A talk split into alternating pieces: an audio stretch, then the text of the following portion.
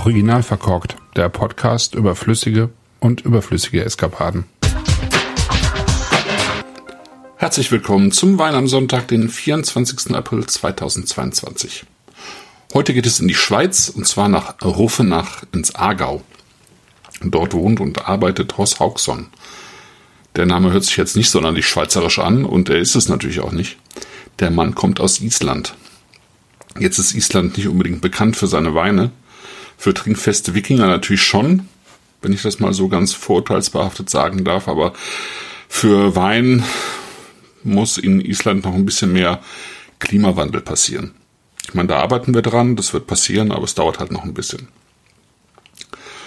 Horst Haugsson war, und der hat natürlich eine Vorgeschichte, er war nicht immer Winzer, sagen wir mal im Finanzbusiness tätig und ähm, da wird die Verbindung zur Schweiz dann auch schnell nachvollziehbar.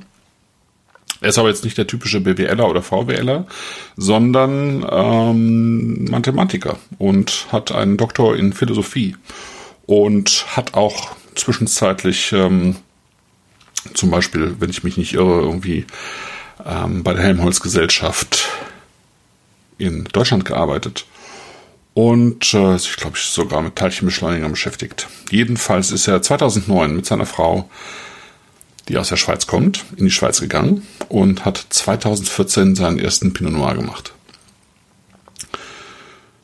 Das hat er in seiner Waschküche umgesetzt mit zugekauften Trauben für ein paar Jahre, weil ihn das Thema ziemlich schnell gepackt hat. Und ähm, nachdem er eben in dieser Waschküche experimentiert hat und ich mir vorstellen kann, dass der Rest der Familie darüber auf Dauer nicht amüsiert wäre, hat er eben irgendwann sich einen Keller angemietet, den Rufen nach, und er hat auch in Remigen die erste Parzelle Pinot Noir kaufen können. Das war 2016 und so nach und nach hat er weitere Parzellen gekauft und 2017 seinen ersten offiziellen Wein gemacht. Ich habe jetzt einen Wein aus 2018 hier vor mir stehen, also zweiter offizieller Jahrgang. Kein Pinot, sondern ich wollte erstmal mit dem Müller-Thurgau anfangen. Der Müller-Thurgau ist, wie ich äh, mittlerweile gelesen habe, ein Auslaufmodell. Ich weiß das deswegen, weil ich den Artikel über Horst Hawkson im Trinkmagazin gelesen habe, in dem ich ja auch gerne schreibe, englischsprachig, ähm, das Trink Magazine also. Und ähm, dort hat die Liliana Schönberger einen langen Artikel über Horst Haugsson geschrieben, beziehungsweise über einen Besuch, den sie dorthin unternommen hat. Der Müller ist deswegen ein Auslaufmodell, weil äh, Haugsson eben so ein Sammelsurium an Rebsorten hat, das ein bisschen straffen will. Aktuell sind es äh, Pinot Noir, Blaufränkisch, Malbec, Pinot Gris, Riesling, Kerner, Chardonnay, Sauvignon Blanc und Müller-Thurgau. Und ähm, nun ist das eine besonders schöne Lage, in der der Müller-Thurgau steht. Und ähm, das sind jetzt schon recht alte Reben und er hat sich gedacht, weil das ein kalkiger Boden ist mit tonig-lehmigem Oberboden, will er die Rebstöcke Stöcke umfropfen. Das kann man ja heutzutage machen und äh, statt Müller eben Chardonnay pflanzen. Was da ziemlich gut funktioniert im Aargau. Neben Pinot Noir. Also er hat äh, da schon auf die richtigen Karten gesetzt, auf jeden Fall. Ähm, der Mann hat von vornherein biologisch gearbeitet oder arbeitet biologisch, biodynamisch und ich würde auch sagen biodivers, ja, eine biodiverse Landwirtschaft. Also im Frühjahr Blütenmäher, dann, wenn es ans Mähen geht, äh, kommen so kleine Usson-Schafe zum Einsatz, die man auch in Deutschland immer häufiger in Weinbergen sieht und die ich persönlich zum ersten Mal 2013 in Neuseeland gesehen habe. Und ähm, wie aus dem Artikel von Liliana Schöneberger hervorgeht, ist Haugsson, und das kann ich bei Isländern auch irgendwie nachvollziehen, ein sehr spiritueller Mensch, der seinen Weinbau eben auch danach ausrichtet. Und die Tatsache eben, dass er so biodivers arbeitet, dass er Nussbäume um die Weinberge pflanzt, jede Menge Vogelkästen aufhängt, haben für ihn auch eine spirituelle Bedeutung.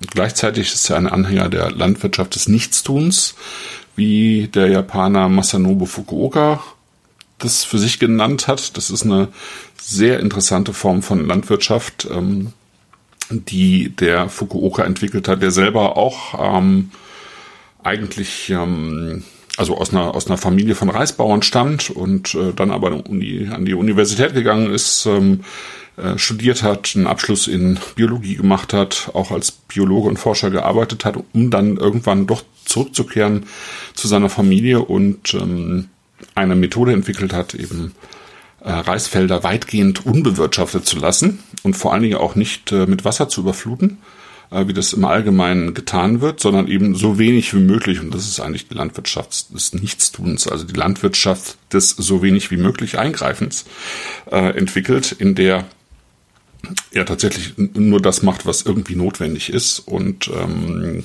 säen natürlich ähm, abdecken, äh, damit nicht alles weggepickt wird, aber eben, aber eben äh, nicht geflügt, also die Weinberge werden nicht geflügt, die Krume wird nicht aufgerissen und es wird eben auch ähm, in den Reisfeldern eigentlich nicht äh, bewässert. Und das ist natürlich eine Landwirtschaft, die dem Boden viel stärker äh, zugutekommt ähm, und ähm, eben gerade was Felderwirtschaft angeht auch ähm, und was den Verbrauch von Wasser angeht natürlich viel besser ist und äh, gleich gut funktioniert, interessanterweise. Ähm, der Fukuoka hat damals, als er das entwickelt hat, also er hat schon auch ein paar Jahre dafür gebraucht, eben ähm, höhere Erträge erzielt sogar als ähm, der allgemeine Durchschnitt in Japan. Es gibt mittlerweile so einige äh, Weingüter, die ähm, sich daran gemacht haben, eben diese Idee der Landwirtschaft auch auf den Weinbau zu übertragen. Das geht natürlich nicht eins zu eins. Das ist eine äh, Anpassungssache. Das ist auch eine Anpassungssache, was die, was die verschiedenen äh, klimatischen Bedingungen angeht, natürlich. Zurück zu Hauxon. Kellerarbeit ist bei ihm, äh, dass die Trauben im Ganzen vergoren werden und die weißen Trauben eben fast alle eigentlich einige Tage oder bis zu drei Wochen Maischestandzeit erfahren. Beim Alpberg, so heißt dieser Müller-Thurgau, benannt nach einer steilen Südlage. Die Weinberge da im Aargau liegen alle so zwischen 400 und 500 Meter hoch. Recht steil, recht karge Böden. In diesem Fall eben ähm, Kalk und Tonauflage. Hat er einen Teil Maischegärung gemacht und die anderen Teil, soweit ich weiß, als Ganztraube eben ähm, früher gepresst und die Vergärung erfolgt natürlich spontan. Ausgebaut wird dann auf der Vollhefe, erstmal auf, auf der Feinhefe und es muss eben nach dieser Ausbauart praktisch nicht mehr geschwefelt werden. In welchen Gefäßen es, das jetzt ausgebaut hat, weiß ich ehrlich gesagt nicht, habe ich nicht in Erfahrung bringen können. Aber es schmeckt eigentlich nicht, also schmeckt definitiv nicht nach einem ähm, Neuholzeinsatz. Also wenn er Holz verwendet hat, dann ähm, alte Fässer. Aber vielleicht hat er auch was anderes verwendet. Weiß ich nicht. Auf jeden Fall für ihn, für ihn ist wichtig sozusagen, äh, oder seine Idee ist eigentlich bei diesen Techniken, die er anwendet, ähm, das Terroir oder die lokale Identität des Weins äh, durch diesen längeren Hautkontakt eben ähm, besser zum Ausdruck zu bringen. Also ähm, dadurch, dass sozusagen die Elemente wie Feuchtigkeit, Sonneneinstrahlung, Temperaturen und so weiter sich äh, in den Traubenhäuten ja auch abdrücken natürlich, ähm, diese eben mit in den Wein zu bringen. Kann man diskutieren. Ähm, persönlich bin ja der Meinung, dass äh, je länger die Maische Standzeiten dauern, gerade beim Weißwein, desto schwieriger es eigentlich wird, äh, tatsächlich so eine, so eine, ja, also zum einen eine Traubentypizität ähm, zu finden, aber auch nicht unbedingt äh, eine stärkere Terroir-Typizität, aber wie auch immer. So wie er arbeitet, jedenfalls ist, äh, ist er im Aargau weitgehend allein. Sind eh nur 400 Hektar und äh, der andere, der so in die Richtung arbeitet und den, dessen Wein ich auch schon lange verehre, ist äh, Tom Litwan, der eben auch im Wesentlichen äh, Pinot Noir macht und äh, vor allen Dingen Pinot Noir und auch Chardonnay. Und dessen Weine eben auch so hier und da in Deutschland zu bekommen sind. Ist ja immer so ein bisschen schwierig mit Schweizer Weinen. Ich habe den Wein ausgesucht, ähm, um ihn zum Spargel zu begleiten. Und den Spargel, und diesmal kommt sozusagen ein Food Pairing Tipp mit dazu, den Spargel habe ich im Ofen mit etwas Salz, Butter und Olivenöl bei 140 Grad eine Stunde lang ziehen lassen. Das mache ich mittlerweile ehrlich gesagt immer mit weißem Spargel. Das ist für mich die äh, beste Art und Weise, äh, mit weißem Spargel umzugehen.